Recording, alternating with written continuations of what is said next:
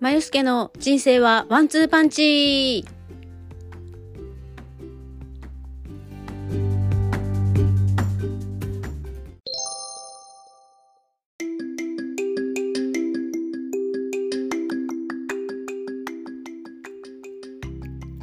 おはようございます。まゆすけです。えー、金曜の朝ね、もっと早く、えーアップしたかったんですけれども、今日は朝からバタバタしていて、今の時間になってしまいました。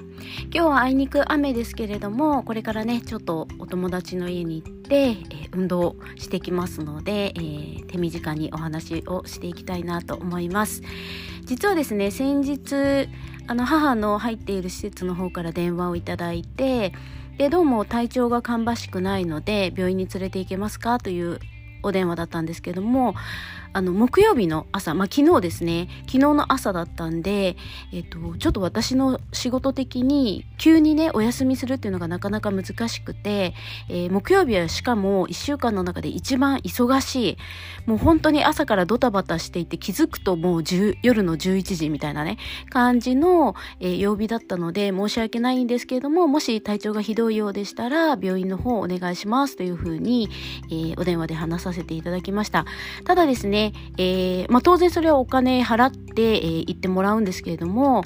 えーただですねあの保険証がないと実費で払わないといけなくなる一時的にっていうふうお話だったのでなんとか保険証だけ持ってこれますかっていうことで、えーまあ、昼間のレッスンのね合間と合間にもうダッシュで届けに行って、まあ、ちょっと様子を伺って、えー終わって帰ってきて父の夕飯の準備をして、えーまた夜の仕事に出るっていうね木曜日だけどうしてもちょっと夜の仕事を入れていて他の曜日は全部やめたんですけれども、まあ、ちょっとねそれ以上やめてしまうと収入的にね厳しいなということで、えー続けさせてもらってます。で幸いにもねえーまあ、母がいる時も父も、えーえー徘徊とかねそういう黙って外に行ってしまうというのがなかったので、まあ、安心して夜も鍵を閉めてね夕飯食べさせて鍵閉めて行ってたんですけれども、えー昨日もねそんな感じで、えー出かけていきました。で、えー今日ね様子どうかなっていうのを見てたんですけれども特に電話かかってこないので、えーまあ持ち直してね大丈夫だったのかなと思います。で逆にですね父の方が今度お腹を壊してしまっていてでお腹を壊してる割にはですねどんどんどんどん食べていってしまうんですよね。でもうちょっとしょうがないのでいつもあのお願いしている薬剤師さんの方にお電話させてもらって今飲んでいるお,、ね、お医者さんで処方されている薬と、まあ、市販の、えーまあ下痢止めとかねそういう薬を合わせて飲んでも大丈夫ですかっていう質問をさせていただいたんですけれどもあのー逆にですねその下剤とかの下剤じゃなくて下痢止めとか飲んでも大丈夫なんですけどあのウイルス性とかその例えば食あたり軽い食あたりとかで、えーお腹壊してるとか下してるっていう状態の時にその下痢止めとかを飲んでしまうと体の中にウイルスが残った状態で、えー便だけね止まってしまうっていう風になるのであのその辺がよくわからないのであれば、えー成長剤ありますよねよく。ね、成長剤ってこう、腸のね、調子を整えるやつを、まあ、2、3日飲んでみて、で、それで収まるようだったら、あの、そのままね、大丈夫だと思いますっていうことだったので、まあ、様子を見ることししました。最初ね、お医者さんに連れて行こうと思ったんですけど、あの、なんかね、父の方が行きたくないって言って、もう、なんか行きたくないってのオンパレードで、で、まあちょっと説得したんですけど、もうそのうちまた興奮して怒鳴り出してしまったので、まあちょっと諦めてね、薬剤師さんの方に相談させてもらいました。で、あの、やっぱり素人考えでやってしまうと、まあ、薬とか特に飲み合わせとかあったりするので、えー皆さんの方もね、もしそういうのがあったら薬剤師さんとか、馴染みの薬剤師さんとかあったら、そこに相談してみるとか、お薬手帳を持って行って、薬局の薬剤師さんにこういう薬飲んでるんですけど、今の状況こうで、えーどの薬が大丈夫そうですかとかっていうのを聞いてみた方がいいと思います。うん。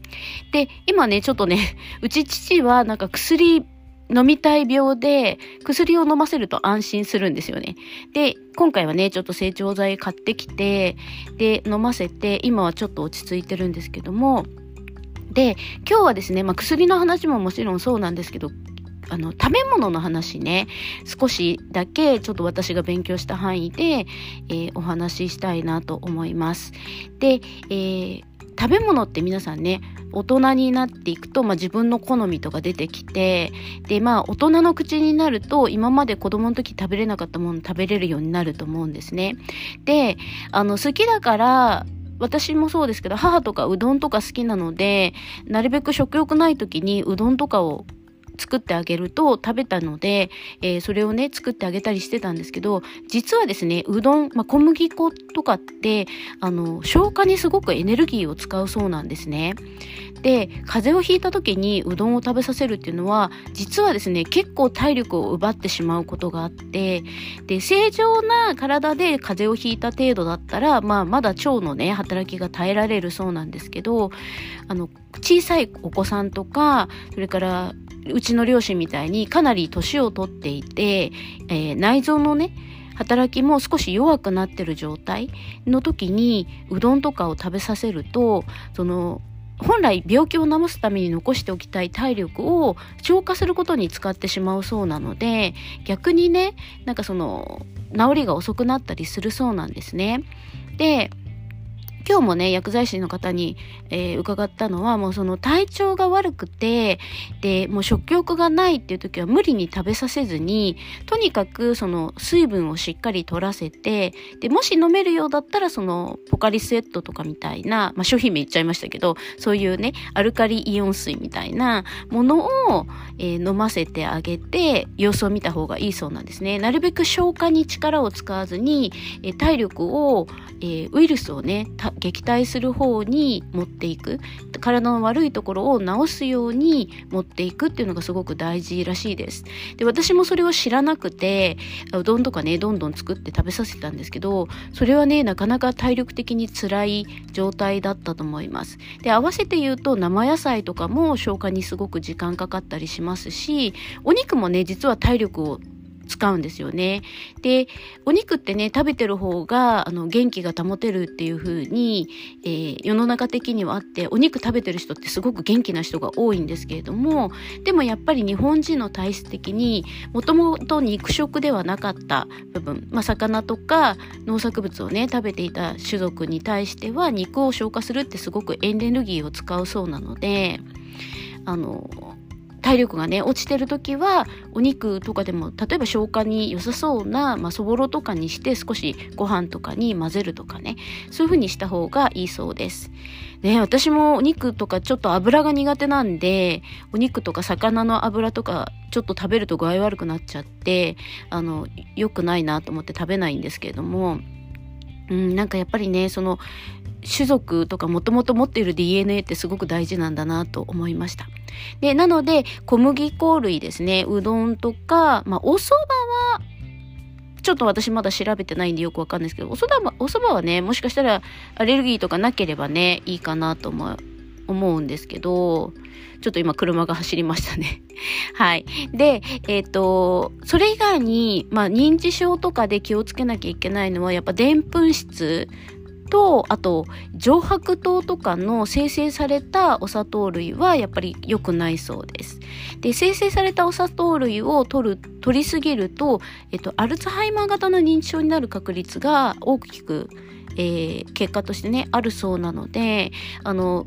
うちは両親ともにお砂糖大好きで甘いの大好きだったんですけど、あの、私がちょっと控えるように、ね、最初のうち気をつけてたんですけど、やっぱりそうするとね、あの、極端に食べないとか言い出したり、あの、美味しくないとか言ったりするので、まあ多少、ね、もうこの年になると、あの、お砂糖欲しいんだろうなと思って、ある程度はちょっと譲渡してね、食べさせたりとかしちゃうんですけど、なかなかね、そこが難しいとこではありますけれども、お砂糖、上白糖ですね、食卓炎も実は良くないそうです。生成されてるものは結構良くなくて、あの、花粉症の方もね、生成されてるものはちょっと控えた方がいいっていうことなので、もしね、花粉症ある方はそういうのね、控えてあげてください。で、小麦粉とか、実はね、白米もあんまり良くないそうなので、ちょっと混ぜご飯とかにしたらいいのかなとかね、ちょっと思いますけれども、そうなんですよ。あ、そうだ、今思い出した。あの、実はですね、数日前に白いご飯ばっかりだと飽きちゃうかなと思って、あの、炊き上がったご飯に混ぜるタイプの五目ご飯っていうのをの素っていうのがあって、それを買ってあったので、それをね、ちょっと2杯分ぐらい残ってたのに混ぜて、えー、置いたんですね。で、そしたらなんかまあちょっと美味しかったみたいで、あの、ペロッと全部食べちゃったんですけど、また今日もですね、食欲ないから五目ご飯を作ってくれっていうよくわかんない、あの、命令がありまして、でもね、もうご飯炊いちゃってあって、まだちょっとね、えっと、1合半ぐらいとか2合ぐらいね、残、2合もないかな。1合半ぐらい残っていて、で、それを食べたら、まあ、炊き込みできるから、それを買ってきておくから、それでもいいとかって言ったら、もう、そんなんだったらご飯食べないとかって言って、怒っちゃってで、あの、混ぜるタイプをね、ちょっと私今日薬買いに行った時に探してみたんですけど、そこのお店になくって、で、帰りにね、今日お出かけするので、帰りに買ってくるよって言ったら、もうそれがもう機嫌損ねる元になって、さっきもね、30分くらいブツブツブツブツなんか文句をずっと言っていて、あの、はめんどくさとか思ったんですけど、まあ、とりあえずね、あの、昼とかは無理に食べなくてもいいよっていう話をして薬を飲ませたので、まあ、ちょっと落ち着くかなと思います。で、皆さんも、その人のね、体質にもよるので、えなかなかね、難しいですけれども、あの、世の中的にこれ、あるあるなんですけど、風邪ひいた時ね、うどんがいいとかね、うどん消化にいいからうどんがいいとかっていうのあると思うんですけど、実はね、消化にすごく時間かかるそうなので、まあちょっとそういうのは控えて、で、お粥とかもね、無理に食べさせずに、なんかその、ある程度、体が保てそうな液体類とか消化にあんまり影響なさそうなものをとって、えっ、ー、と、体にその栄養分だけは吸収できるけれども、消化にすごくこう体力使わなくて済むものっていうのを少し考えてあげるといいのかなと思います。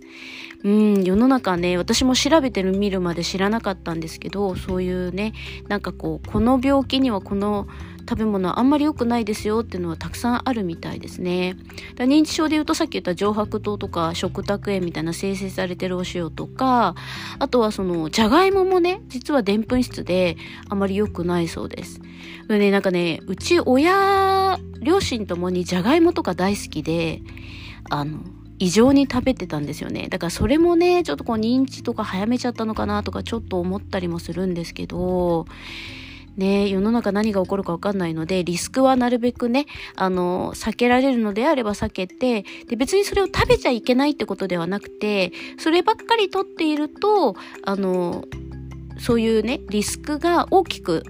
ね、なりますよっていうことなので、食べてはいけないってことではないのでね。で、うちみたいにじゃがいも食べ始めると、もうずっと、1週間2週間じゃがいもが食卓に上がり続けるみたいな感じだとやっぱりね栄養偏ってくるので良くないと思います。うん、なのでえ皆さんもね少しそういうのをちょっと考えながら食べるとかね、えー、そういうのもあってもいいのかなと思います。でもちろんね、なんかその体とかどうこうじゃなくても自分が好きなものを食べていきたいっていうのは、それはそれでいいと思います。その人のね、選んだ道なので。でも、なんかもうリスクがあって、いやもうできるだけ元気にね、長生きしたいとかっていうのであれば、少しね、そういうのも考えてみるといいかなと思います。はい。ということで今日はね、まあ、お薬の話から始まって、も、餅は餅やね、薬剤師さんに相談した方がいいっていうことと、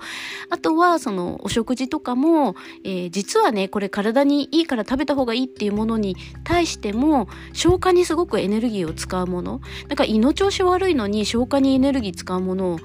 ね、食べたも、こう、体のね、こう、疲れとかそういうのは取れないと思うので、まあ、そういうのをね少し調べてみてで自分は今だったらこういうの食べたらいいんだなとかっていうのを調べて食べてあげるっていうのもね手かなと思います。はいということで、えー、今週ね今ちょっと父がいつこの部屋を襲撃してくるかわからないのでヒヤヒヤしながら、えー、この話をねしてますけれどもなんとか持ちこたえられそうなので、えー、この辺で終わりにしていきたいなと思います。ではまた来週ね、えー、お会いしたいなと思います。失礼いたします。